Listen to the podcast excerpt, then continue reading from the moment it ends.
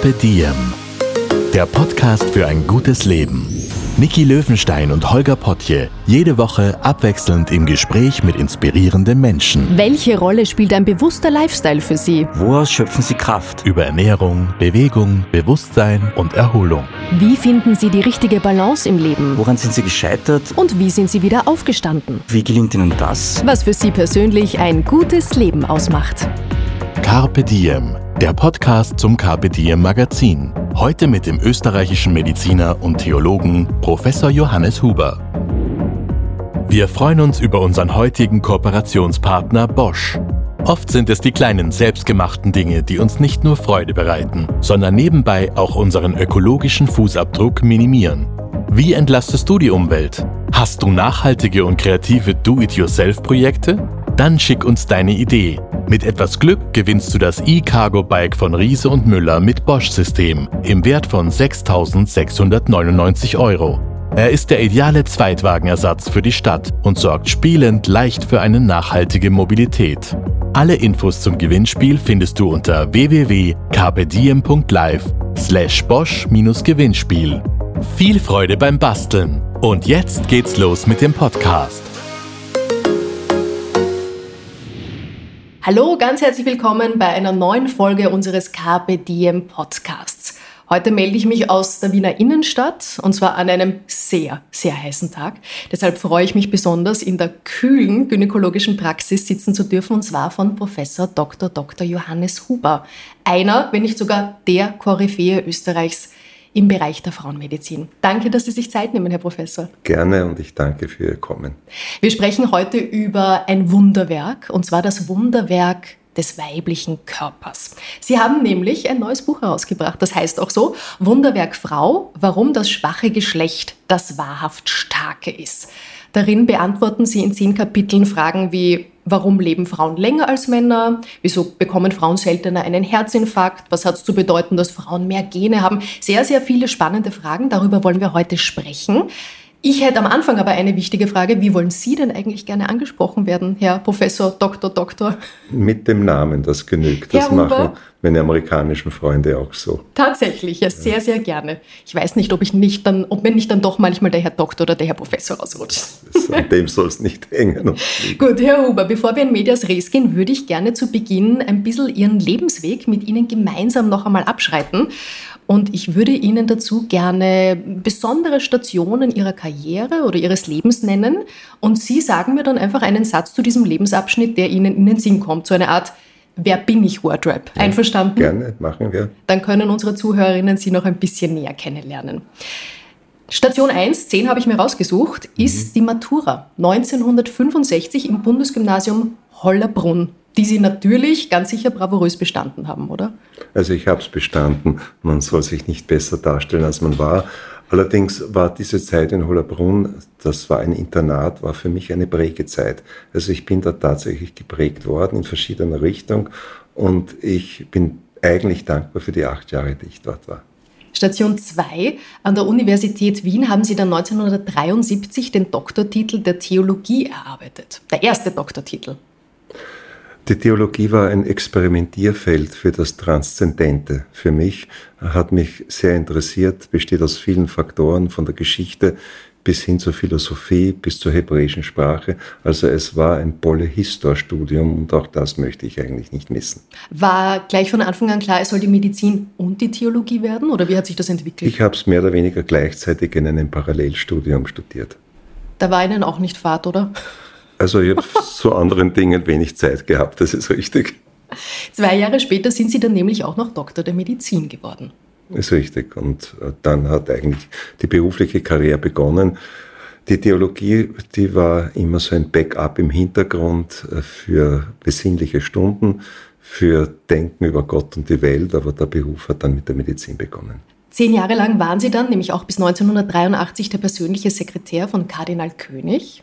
Das Was, ist richtig. Woran denken Sie da zurück? Naja, das waren auch Prägejahre, nicht? Äh, denn wenn man äh, bei der Kennedy-Familie Mittagessen darf, wenn man bei der Familie der New York Times Herausgeber eingeladen ist zum Abendessen, wenn man den Kardinal begleiten konnte ins Parlament oder auch zu den Nobelpreisträgertagungen in Lindau. Also das hat äh, einen Buben vom Land schon geprägt und auch da muss ich gestehen, bin ich retrospektiv sehr dankbar. Wie war denn das Essen bei den Kennedys? Wie hat es geschmeckt? Das war mit so vielen Details, dass ich eigentlich äh, manches gar nicht erzählen kann. So lustig war es. Die Sargenschreiber-Familie, nicht? Also das war die Familie von der Maria äh, Schreiber, die ja dann unseren Bodybuilder geheiratet hat. Also die hat immer mit großem Humor erzählt, wie die ersten Bekanntschaften mit äh, dem Herrn aus der Steiermark war und wie Wir reden von Arnold Schwarzenegger. Arnold Schwarzenegger und wie lustig sie das alles empfunden haben. Also das würde jetzt zu sehr fast ins Detail gehen, aber es waren sehr lustige Anekdoten, die Sargent Schreiber, also der Schwiegervater und damaliger Botschafter Amerikas in Frankreich, glaube ich, erzählt hat. 1977 gab es dann ein ganz wichtiges Ereignis in Ihrem Leben. Wissen Sie, worauf ich anspiele? Was war 77?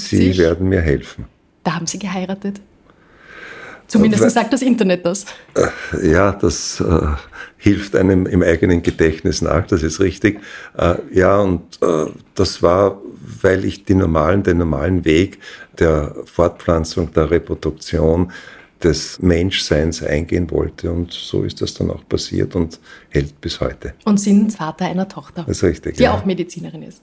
Richtig. Fast 20 Jahre lang, nämlich bis 2011, waren Sie dann der Leiter der klinischen Abteilung für Endokrinologie und Reproduktionsmedizin an der Universität Wien. Da kommt auch ein bisschen der Begriff oder der Spitzname der liebevolle Hormonpapst her. Wie stehen Sie denn zu dem? Naja, man wird deswegen nicht beleidigt sein. Also an sich ist es ja keine Beleidigung, sondern das hat sich so ergeben. Die äh, Beschäftigung mit äh, der Endokrinologie war eigentlich eine Zufallsbeschäftigung, denn ursprünglich äh, war ich mit Professor Wagenbichler in der Zytodiagnostik beziehungsweise in der Pränataldiagnostik aktiv. Die Habilitation habe ich über ein onkologisches Thema gemacht und die Endokrinologie hat sich dann so ergeben, wie sich vieles im Leben ergibt und ich bin dann aufgesprungen und dort weitergeritten. Im AKH haben Sie als Abteilungsleiter auch die erste und einzige Ambulanz für transsexuelle und transgender Menschen in Österreich gegründet. Heute auch noch ein großes Thema. Das ist richtig und das war sicher eine gewisse Pioniertat, weil das im das die erste akademische Ambulanz im deutschsprachigen Bereich war und ich auch der Meinung war und noch immer bin, dass man diesen Menschen helfen soll und äh, dass man alles tun soll, um sie auch nicht zu diskriminieren. Allerdings äh, ist es eine Normvariante und nicht die Norm, das muss man auch dazu sagen. 2001 bis 2006 waren Sie dann Vorsitzender der Bioethikkommission. Auch eine ganz besondere Aufgabe. Das war wahrscheinlich durch die beiden Studien bedingt, dass damals der Bundeskanzler Schüssel mich berufen hat, wobei ich noch heute in Erinnerung habe, das Motto oder die Frage, die er uns mitgegeben hat, nämlich was kommt. Es waren nur zwei Worte, aber was kommt auf uns zu? Und was kommt oder was ist gekommen? Bis jetzt Gott sei Dank noch nichts Katastrophales. Allerdings die großen Katastrophen, die kündigen sich nicht an, sondern oft sind sie plötzlich da. Und äh, es bereitet sich einiges sicher im Hintergrund vor, das ganz anders ausschaut, als was wir jetzt als Katastrophen bezeichnen. Mhm. Das genaue Gegenteil von einer Katastrophe, nämlich eine riesige Ehre und eine Freude, war 2006. Da haben Sie das große silberne Ehrenzeichen der Verdienste um die Republik Österreich erhalten. Wie fühlt sich denn das an? Ja, also was Sie alles recherchiert haben, das ist ja unglaublich. Das ist nur ein Auszug von vielen ich, Stationen, ein Best-of. Ich würde sagen, das ist eine Alterserscheinung gewesen. Also man freut sich natürlich, aber ein besonderes Verdienst ist es nicht. Und damit sind wir bei der zehnten Station, nämlich heute erscheint Ihr neues Buch Wunderwerk Frau. Wie ist das für Sie? Es ist ja nicht Ihr erstes, aber ich stelle mir trotzdem vor, dass das ein bisschen eine kleine Geburt auch ist. Naja, es ist äh, ein Resümee von einer jahrzehntelangen Arbeit, äh, die sich mit dem weiblichen Körper und mit der weiblichen, mit den weiblichen Mysterien beschäftigt hat. Und als Gynäkologe ist man natürlich ein Fan dieser Mysterien.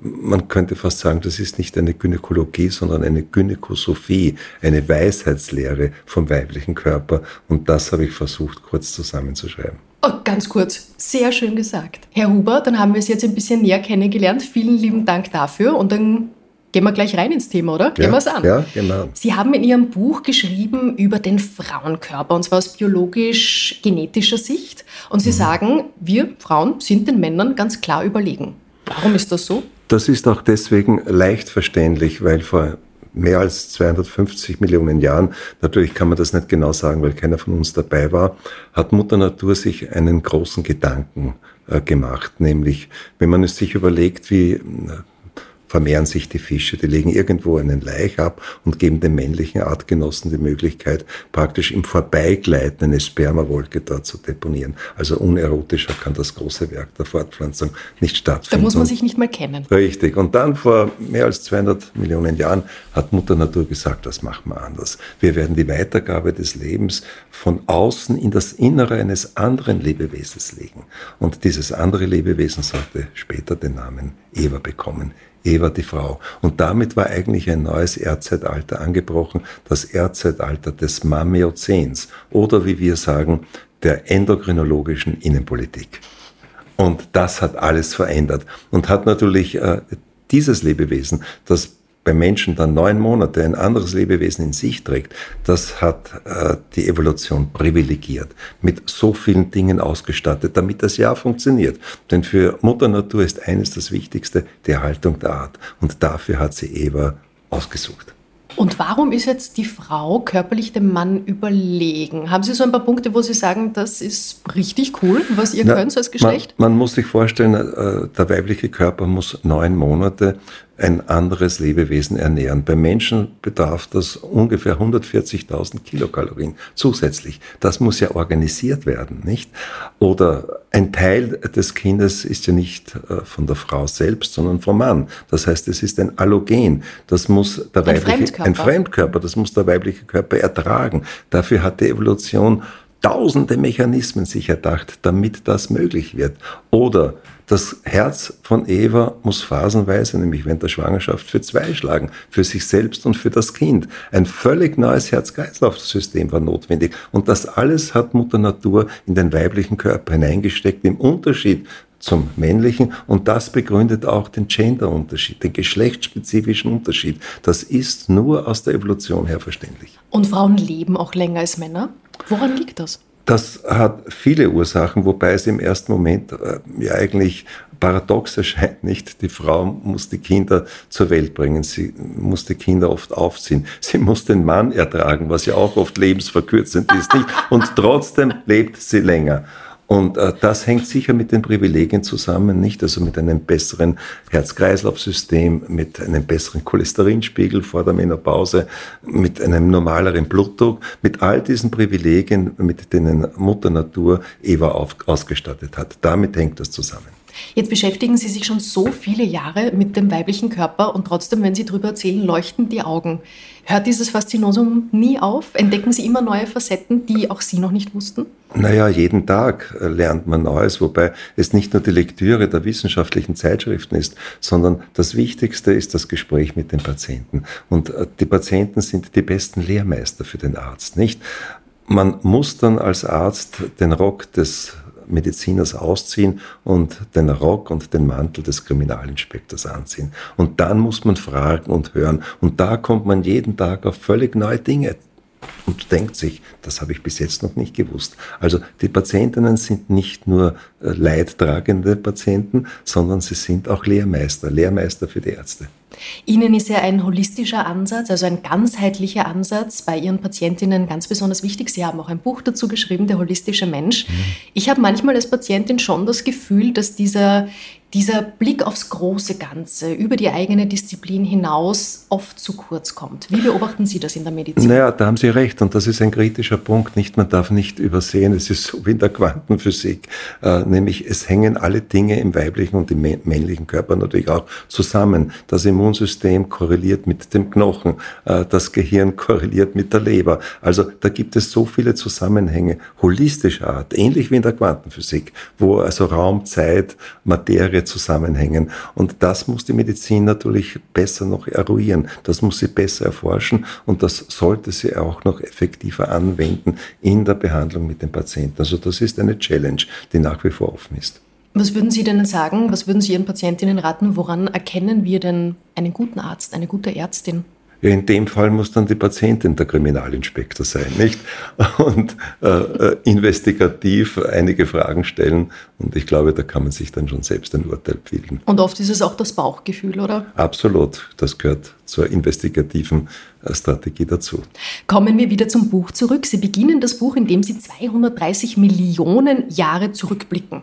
Das ist eine ganz schön lange Zeit. Damals ist ein neues Erdzeitalter angebrochen. Sie haben es jetzt schon erwähnt. Und das beeinflusst uns heute noch. Können wir da ein bisschen mitgehen zurück auf diese Reise? Was ist damals passiert, was heute in unserem Leben noch eine Rolle spielt? Naja, das hat sich die Zweigeschlechtlichkeit mehr oder weniger ausgebildet. Das war eine lange Reise und sie mehr oder weniger zu relativieren. Die Kaltblütigkeit kann man als Gynäkologe nicht haben, nicht? Also man muss sie bewundern und äh, sie ist ein Werk der Natur und sie ist eine Großleistung der Evolution. Also ich glaube, äh, mit mehr Empathie und mit einer größeren Leistung hat sich Mutter Natur weder vorher noch nachher in das Gästebuch der Evolution eingeschrieben. Das war phänomenal, diese Zweigeschlechtlichkeit. Und die dient in erster Linie natürlich der Erhaltung der Art und dadurch ist ein Wunderwerk der besonderen Art geschaffen worden und das ist das Wunderwerk des weiblichen Körpers. Und äh, man soll deswegen auch den Geschlechtsunterschied nicht kleinreden, denn eigentlich redet man ihn dann auf Kosten des weiblichen Körpers klein, denn der ist eigentlich das Wunderwerk, das man eigentlich hochhalten und das man auch bewundern sollte.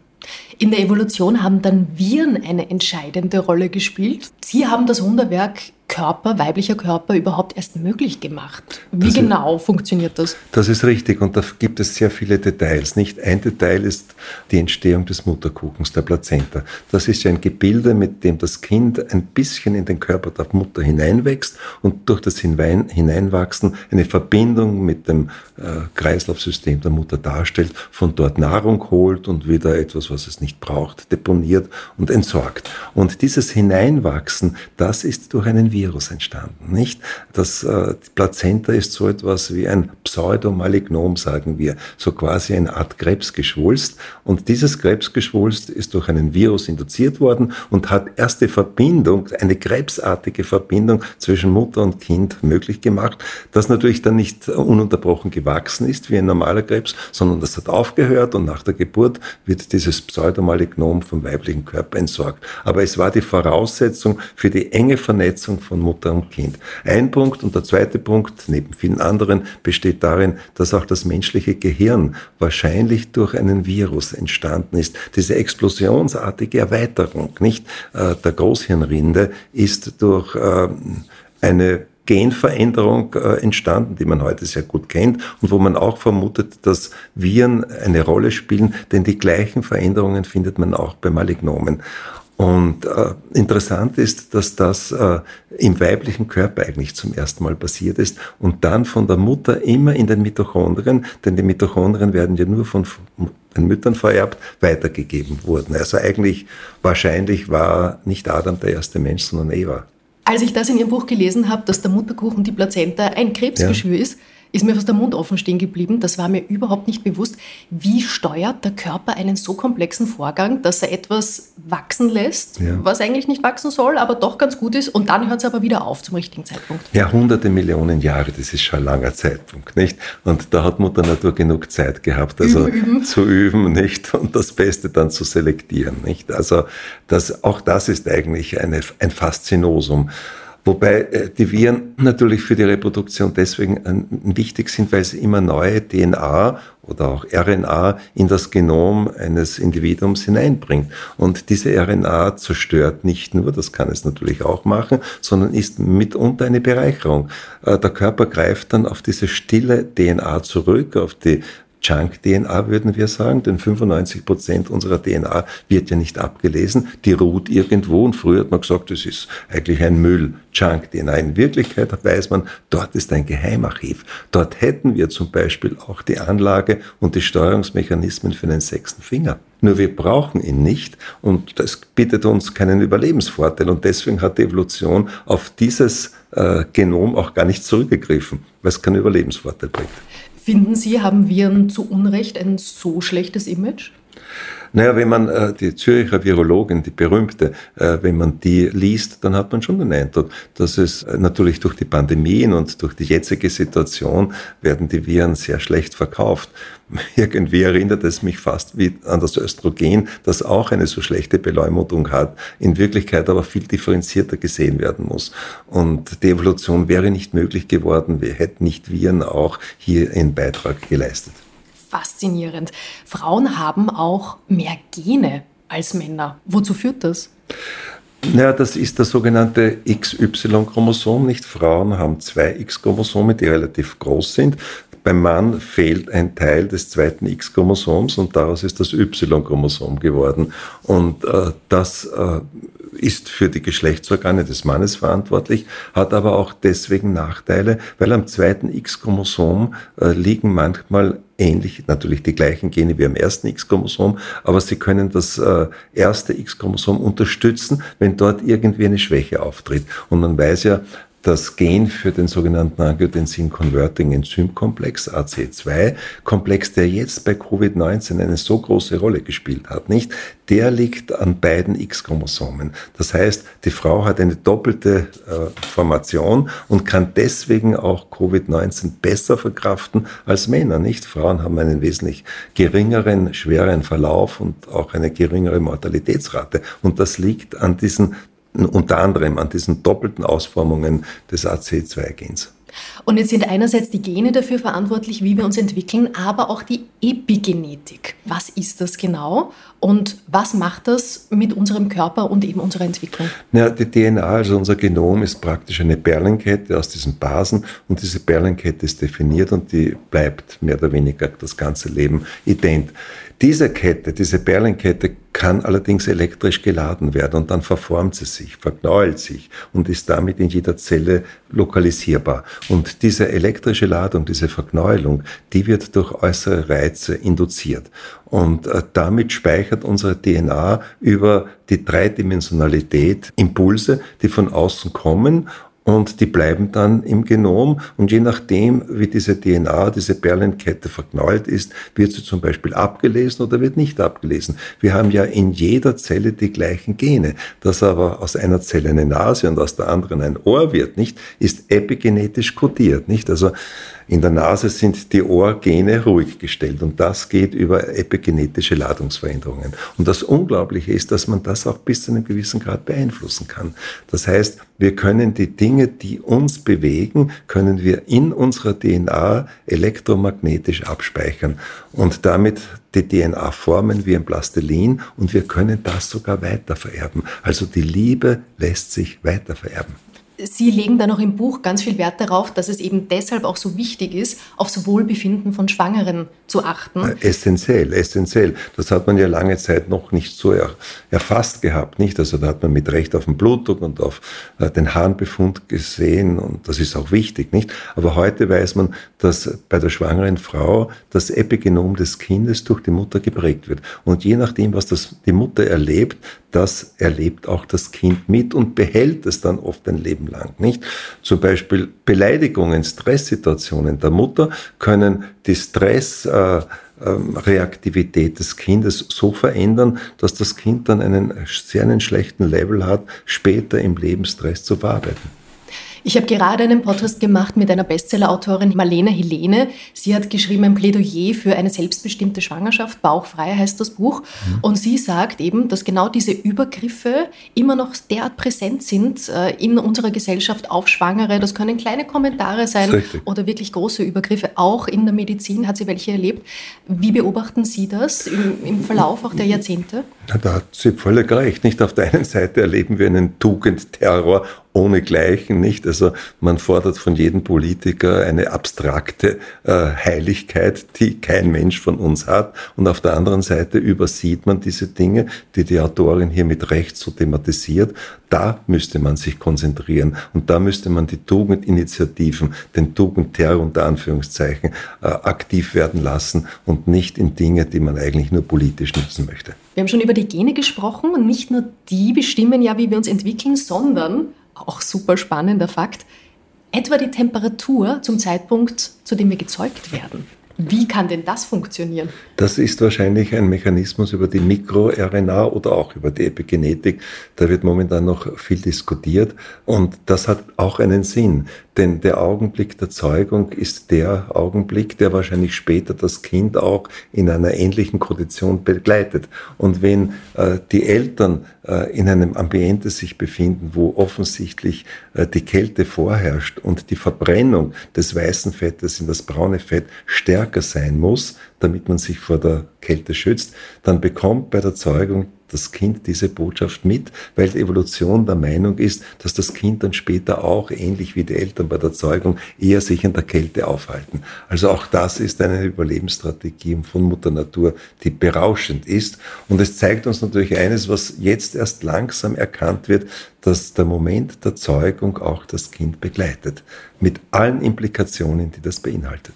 Jetzt hat sich jemand beim Zuhören vielleicht gedacht, braunes Fett? Was ist das? Das braune Fett ist jenes Fett, das abgestrahlt wird und in Wärme umgewandelt wird, nicht? Und das weiße Fett ist das, was wir gespeichert haben, nicht? Und wenn dieses weiße Fett in braunes Fett umgewandelt wird, dann werden wir schlanker auf der einen Seite, nicht? Also auch in Kälte gezeugte Kinder sind eher schlanker. Und äh, das braune Fett wird dann sofort verbrannt und es entsteht Wärme. Planen Sie Ihren nächsten Skiurlaub? Richtig. Ab auf die, auf die frostige Ski. Wenn Sie ein Kind zeugen wollen. Im Buch ziehen Sie immer wieder sehr schöne Vergleiche, wie ich finde. Zum Beispiel schreiben Sie, der weibliche Körper ist mit seinem komplexen Hormonsystem etwa vergleichbar mit einer Uhr, mit einem Uhrwerk, und zwar eines sehr begabten Schweizer Uhrmachers. Hingegen ist der Mann eher, wissen Sie noch, was Sie geschrieben haben? Eine Watch. Ja, eher so eine Uhr aus dem Kaugummiautomat. Richtig, ja, ja. Naja, ist das, das, ein bisschen zugespitzt oder ist das äh, wirklich so? Naja, es ist so. Und zwar, das lässt sich sogar in Zahlen ausdrücken. Denn äh, wir dürfen nicht vergessen, der weibliche Eierstock ist in der Lage, drei sehr komplexe Hormonsysteme zu bilden. Das Östrogen, das Progesteron und die männlichen Hormone. Der Mann kann nur einen einzigen, nämlich das Testosteron. Bei der Frau fluktuieren diese drei Systeme ununterbrochen. Die tasten sich ab, beeinflussen sich gegenseitig und haben damit natürlich auch eine Kinetik über den Zyklus der Frau, nicht? Der Zyklus der Frau teilt das Leben, die Biografie des weiblichen Körpers in Abschnitte. Und das machen diese drei Hormonsysteme. Und insofern ist der Vergleich natürlich ein bisschen überspitzt, aber ich glaube, inhaltlich ist er zutreffend. Welche Auswirkungen Hormone so aufs Leben haben, ist mir immer wieder bewusst geworden, meinem eigenen Leben, bei großen hormonellen Umstellungen. Und zwar bei einem ganz bestimmten äußerlichen Merkmal, bei mir den Haaren. Bei mir war so, wie ich in die Pubertät gekommen bin, ja. habe ich plötzlich, plötzlich Locken gehabt, ja. dann bin ich schwanger geworden, volle Haare, aber glatt. Ja abgestillt, alles ausgefallen, ja. langsam wieder Locken gekommen. Bin ja. gespannt, wie es dann in der Menopause wird. Aber das war wirklich so ein, ein ganz deutliches Zeichen. Wahnsinn, da muss gerade was abgehen im Körper. Richtig. Wie mächtig sind denn Hormone? Ja, das ist das Wireless-System unseres Körpers, nicht? Wir haben also das Nervensystem, das entspricht den Telefonleitungen. Und dann haben wir ein kabelfreies Kommunikationssystem, Wireless, und das sind die Hormone. Und die informieren das Gehirn, wie es dem Knie geht, oder der Leber geben sie Informationen über die Verdauung des Darms. Also äh, das ist ein höchst komplexes System, das nicht Nervenendigungen und Nervenbahnen braucht, sondern über Substanzen, die dann im Blut und in der Lymphe transportiert werden, äh, Kommunikation etablieren und Botschaften mehr oder weniger weitergeben. Und Frauen erleben ja im Laufe ihres Lebens nicht nur diese großen hormonellen Schwankungen, Pubertät, Schwangerschaft, Klimakterium, sondern es ist jedes Monat ein Auf und Ab bei uns. Können Sie unseren männlichen Zuhörern mal ein bisschen näher bringen, was sich da in unserem Körper abspielt? Und vielleicht haben Sie gleichzeitig auch ein paar tröstende Worte an die Damen, die sich dann an manchen Tagen denken, irgendwie die Hormone spielen komplett verrückt. Naja, in der Mitte des Zyklus, nicht so am 12. oder 11. Zyklustag nach der vorhergehenden Menstruation, ist der sogenannte Eisprung. Da wird eine Eizelle freigesetzt und es beginnt die Inkarnation, sofern eine Schwangerschaft eintritt. Und dafür hat natürlich äh, der weibliche Eierstock sich auch viel einfallen lassen. Es wird das Progesteron, das größte Hormon des Eierstocks, gebildet und der bereitet mehr oder weniger die Schwangerschaft vor. Und viele Frauen sagen ja, die Schwangerschaft war eigentlich eine schöne Zeit für mich. Es ist mir gut gegangen, die Haut war schön, die Haare waren schön, die Psyche war dann, nachdem das, die Übelkeit vorbei war, auch gut. Und das macht das Progesteron. Und wenn jetzt zum Beispiel keine Schwangerschaft eintritt und zwei, drei Tage bevor die Regel dann kommt, das Progesteron deswegen schon abfällt, nicht, dann äh, spürt das natürlich mit Recht die Frau, mit Recht, weil das tatsächlich ein anatomisches Substrat ist. Das ist jetzt nicht irgendeine Einbildung. Und äh, das muss man wissen als Mann, man muss das auch akzeptieren. Allerdings könnte man damit dagegen auch etwas machen, indem man diesen Progesteronabfall, nicht der deswegen bedingt ist, weil keine Schwangerschaft eintritt, den kann man etwas abfedern. Und mit einem bioidenten körpereigenen Stoff, nämlich mit dem natürlichen Progesteron, und damit bleibt die Seele mehr oder weniger bis zum Eintritt der Regeln konstant. Ja, da denken sich jetzt wahrscheinlich viele, das ist gar keine schlechte Variante. Bei uns zu Hause ist es oft so, dass ich meinem Mann dann sage, ah du übrigens, äh, bald ist es wieder soweit, die Regel steht vor der Tür und dann sagt er manchmal so ganz, ganz lieb und erleichtert, ah, deshalb um also interpersonale Probleme mehr oder weniger Gott sei Dank zu reduzieren auf einen nur Hormonfluktuationsveränderung. Ja. Große hormonelle Veränderungen natürlich dann auch in den Wechseljahren. Wann sagen Sie denn, Wann sollte eine Frau den Gang zum Hormonspezialisten antreten und bis zu welchem Grad muss man körperliche Veränderungen in dieser Phase ertragen? Und wann ist eine Hormonersatztherapie durchaus anzudenken? Weil ich glaube, da sind doch viele immer noch sehr zögerlich. Naja, die letztere Frage ist wahrscheinlich der wichtigste Teil, nämlich äh, eine Frau soll nicht leiden. Sie soll nicht jeden Tag 20 Mal einen, Schweißausbruch haben, sie soll in der Nacht schlafen können, sie soll keine depressiven Verstimmungen haben, keinen hohen Cholesterinspiegel, keine Herzrhythmusstörungen, keine Gelenkschmerzen, das kann alles mit der Menopause zusammenhängen. Und wenn sie das hat, dann ist es sicher sinnvoll, hormonell etwas zu tun. Das kann heute an sich jeder Gynäkologe. Und äh, man kann da der Frau in einfacher Weise helfen. Wenn sie keine Beschwerden hat, dann hat der Körper selbst noch ausreichend Hormone zur Verfügung und dann braucht man nicht unbedingt etwas tun. Nicht? Also nur weil eine Frau in den Wechsel kommt, das ist kein Grund, Hormone zuzuführen. Allerdings sehr wohl, wenn sie Beschwerden hat. In der Medizin sagt man bei keinem anderen Syndrom, da musst du durch.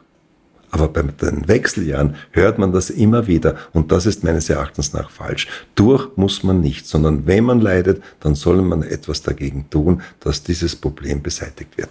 Es ist generell in der Frauenmedizin häufig so, dass man hört, das ist ein, ein Randthema oder sind untypische Symptome, Herzinfarkt, untypische Symptome bei einer Frau. Dabei sind wir die Hälfte der Bevölkerung. Wie kann dieses Symptom oder diese Symptome, wie können die untypisch sein? Ja, das wird relativiert, nicht von Opinion-Leadern und das ist meines Erachtens nach falsch.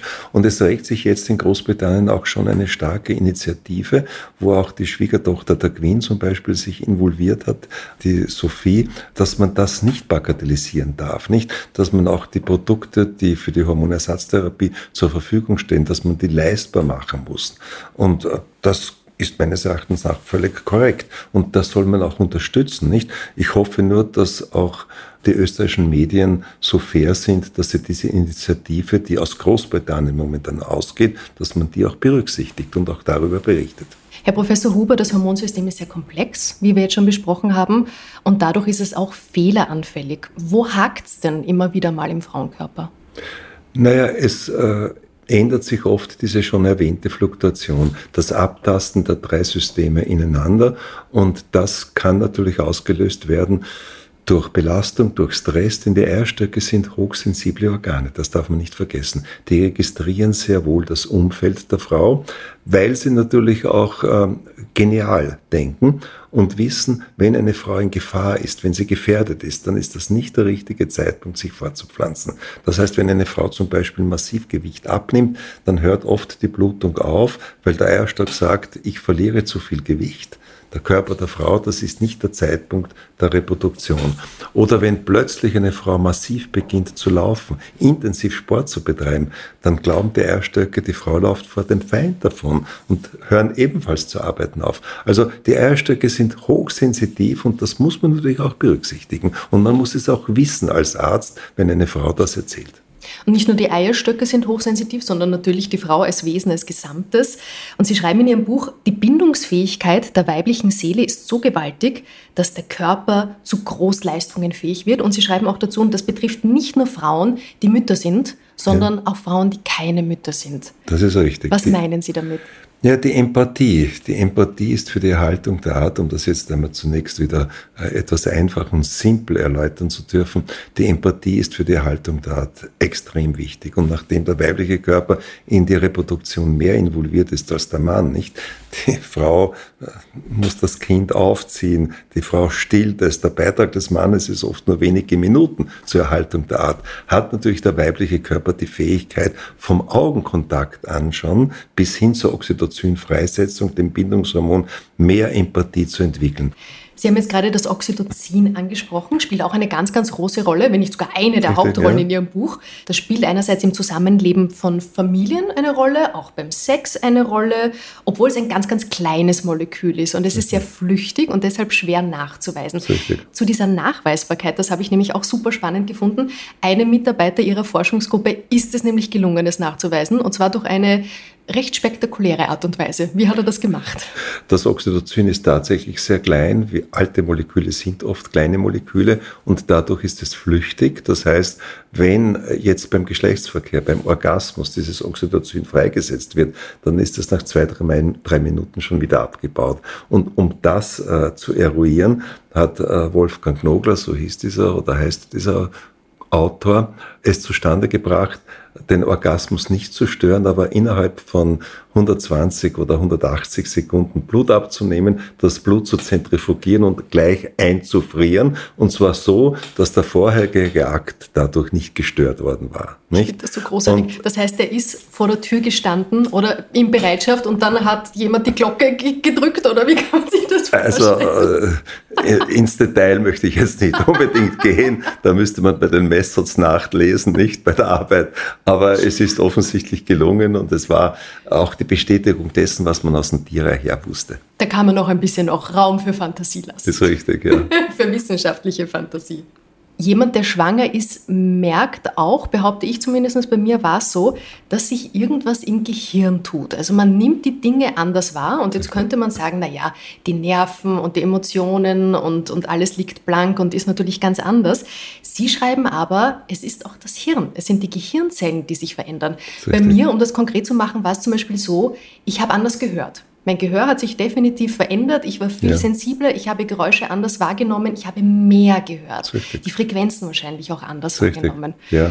Wie funktioniert denn das? Na, in dem Haus, in dem wir uns momentan befinden, nicht, äh, hat lange Zeit Professor Festetisch gewohnt, der große Verhaltensforscher, der jetzt in Deutschland ist. Und ich habe ihn draußen am Korridor immer wieder getroffen. Und eines Tages eröffnete er mir, dass er die Tagebücher seines Ur-Urgroßvaters rausgibt und der war Kämmerer bei der Maria Theresia, bei der Kaiserin. Und er schreibt hier äh, ein Phänomen und deswegen hat er mich befragt als Gynäkologe, das ihn verwundert hat. Nämlich der ganze Hofstaat wusste, bereits, wann die Kaiserin schwanger war, denn so milde, so ausgeklügelte und gute Entscheidungen hat die Kaiserin immer während der Schwangerschaft äh, gefällt.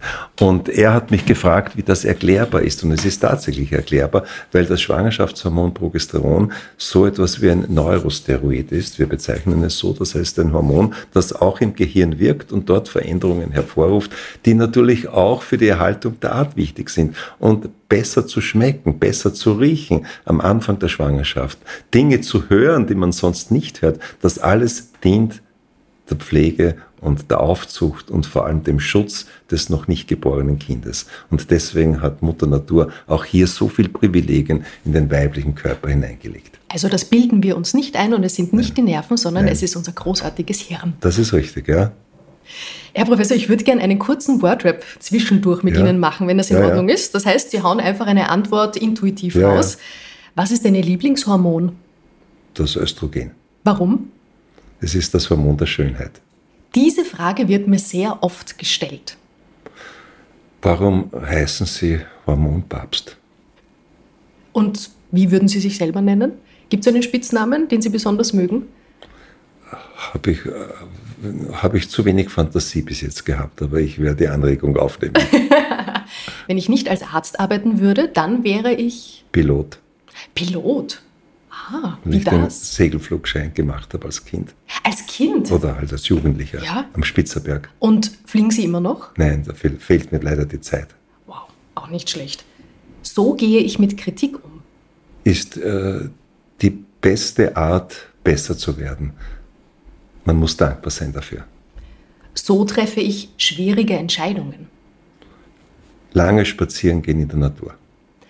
Welche ärztlichen Kontrollen sollte man auf keinen Fall ausfallen lassen? Den Körper zu fragen, in sich hineinzuhorchen und natürlich in meinem Alter den Blutdruck in erster Linie zu kontrollieren. Apropos Blutdruck, der verändert sich auch bei Frauen nach den Wechseljahren. Das ist richtig, der steigt an. Warum? Ja? Weil das Stigmonoxid, das durch das Östrogen freigesetzt wird, äh, nicht mehr so vorhanden ist und damit wird das Blutgefäßsystem nicht mehr erweitert, dilatiert und das ist der Grund, warum der Blutdruck ansteigt. Das heißt, es kommt häufig vor, wenn eine Frau in die Wechseljahre kommt, dass der Blutdruck steigt. Das ist richtig. Labile Hypertonie, der Cholesterinspiegel steigt, Cholesterinspiegel, die Triglycer- Triglyceride verändern sich.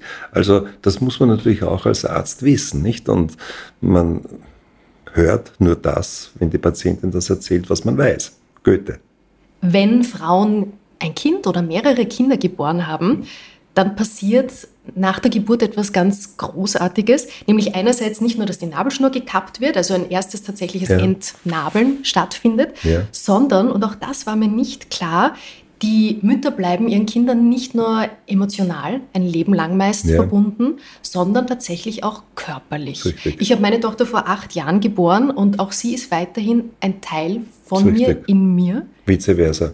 Mikrochimerismus heißt das, nicht? Chimerismus heißt, zwei Lebewesen sind verbunden, nicht? Und Mikro durch die kleinen Zellen, die also ausgetauscht werden während der Schwangerschaft und die mütterlichen Organismus oft noch sehr lange, oft bis zum Tod äh, nachweisbar sind, wie auch das Kind die Zellen der Mutter trägt. Nicht, dass der Austausch ist bidirektional, sagt die Medizin. Das heißt, Also irgendwo schwirren noch kleine töchterliche Zellen in mir absolut, herum. Absolut. Und das zeigt natürlich auch, mit welcher in, mit welcher enormen Verwandtschaft letzten Endes also äh, Mutter und Kind sich befinden, wobei natürlich ein Aspekt auch nicht in, uninteressant ist, die kindlichen Zellen, von denen Sie gerade gesprochen haben, von Ihrer Tochter, die jetzt nach acht oder neun Jahren noch zirkulieren, die sind natürlich in erster Linie von Ihrer Tochter, aber die Hälfte dieser Zellen sind von Ihrem Mann.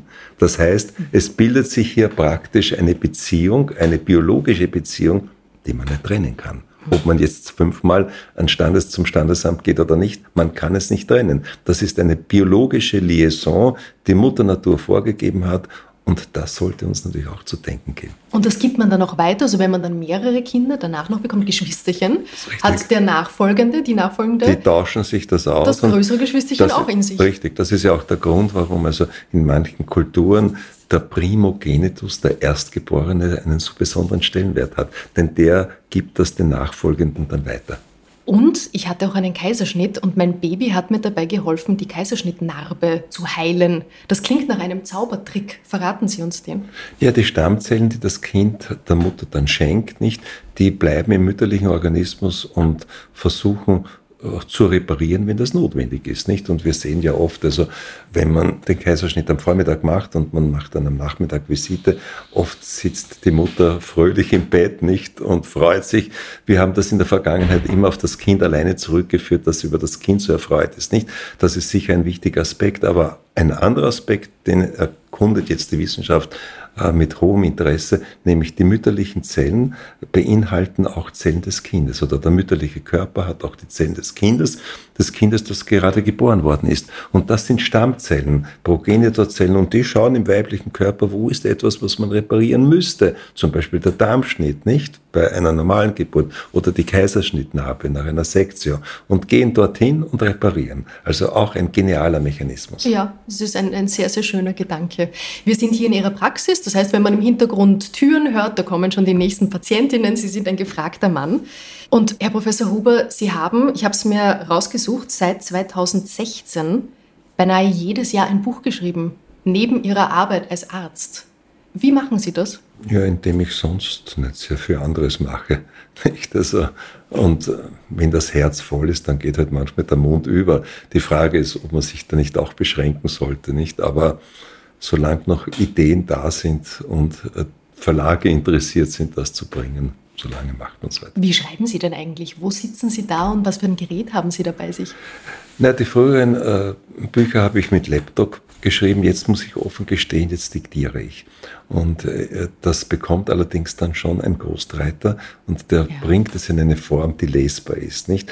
Denn man darf ja nicht vergessen, also mit meinem Alter kann man nicht mehr so formulieren, dass ein 20- oder 30-Jähriger das versteht oder auch lesen möchte, nicht? Und deswegen muss der Inhalt, der ausschließlich natürlich von mir ist, der muss manchmal in eine Form gebracht werden, die auch lesbar ist. Und, und so geht es auch schneller, muss ich Ihnen gestehen. Kann ich sehr gut nachvollziehen. Sie sind über 70 Jahre alt und ich weiß, Sie hören sicher oft, oder? Dass Sie so fantastisch ausschauen. Oder könnten Sie öfter hören? naja, das schaut nur so aus. Wenn es so ausschaut. Ja. Was sind denn so die, die wichtigsten Punkte für Sie, um ein langes, gesundes, glückliches Leben zu leben?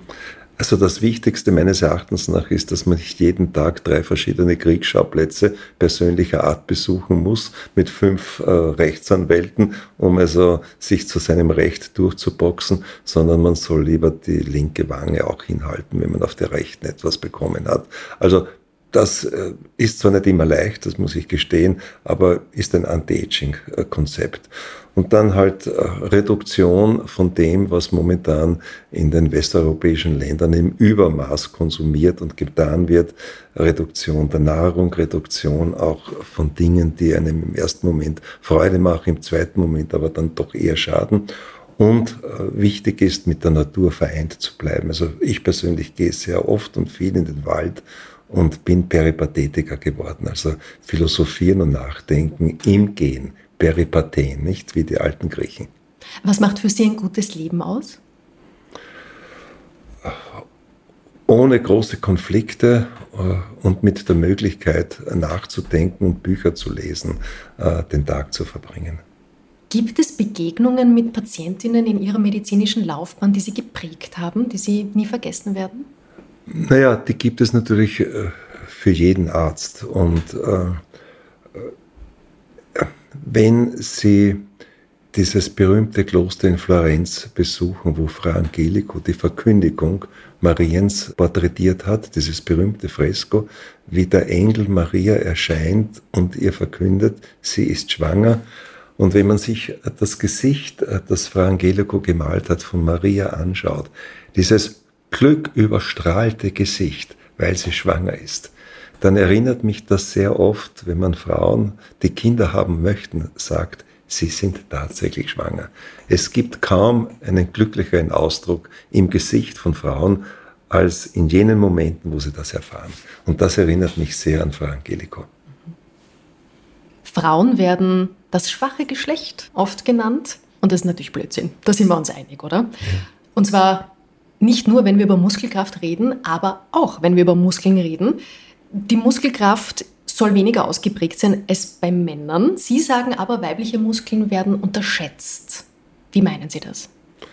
Ja, das begann schon mit der Tatsache, dass äh, es ja lange Zeit verboten war, dass Frauen einen Marathon laufen durften, nicht? Und dann hat sich eine Frau, nämlich äh, Frau Switzer, als Mann verkleidet und hat den ersten Marathon erfolgreich gelaufen. Und äh, dann hat langsam ein Umdenken begonnen. Also heute weiß man, dass die äh, weibliche Zelle sogar mehr Mitochondrien hat als der Mann. Und die Mitochondrien sind die Kraftwerke der Zelle.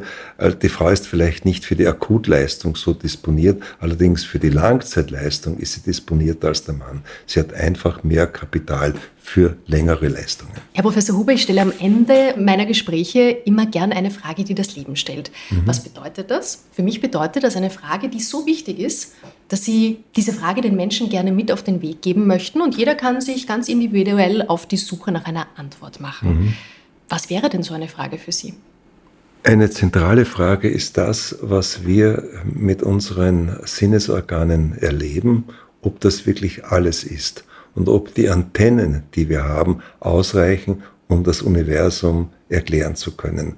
Und ob es möglicherweise jenseits unserer normalen Lebensmodalitäten auch noch andere Dinge gibt, für die wir keine Antennen haben, die aber trotzdem vorhanden sind. Dass wir Teil eines großen Universums sind, wo viele Dinge sich ereignen, die wir heute nicht verstehen können, die aber möglicherweise auf uns noch warten. Heute haben wir viel Spannendes über das Wunderwerk Frauenkörper gehört. Für unsere männlichen Zuhörer am Ende, haben Sie da auch noch was Erbauendes? Was kann denn ein Männerkörper ganz besonders gut? Er soll die Frau achten und verehren. Herr Professor Huber, ich danke Ihnen sehr für Ihre Zeit. Liebe Zuhörer und Zuhörerinnen, viel Spaß beim Lesen des Buches. Alle Infos gibt es natürlich in unseren Show Notes und nächste Woche kommt eine neue Folge von Carpe Diem. Bis dahin, eine schöne Woche, habt eine gute Zeit.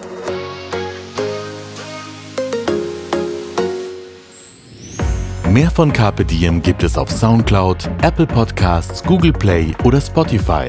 Jetzt abonnieren und liken. Wir freuen uns über eure Kommentare und sind direkt über podcast.carpediem.live erreichbar. Das Carpe Diem Magazin erscheint alle zwei Monate.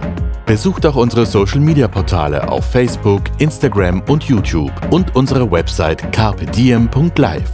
Carpe Diem, der Podcast für ein gutes Leben. Nächste Woche geht's wieder ins Grüne. Holger Potje im Gespräch mit Paradeiser Kaiser Erich Stekowitsch.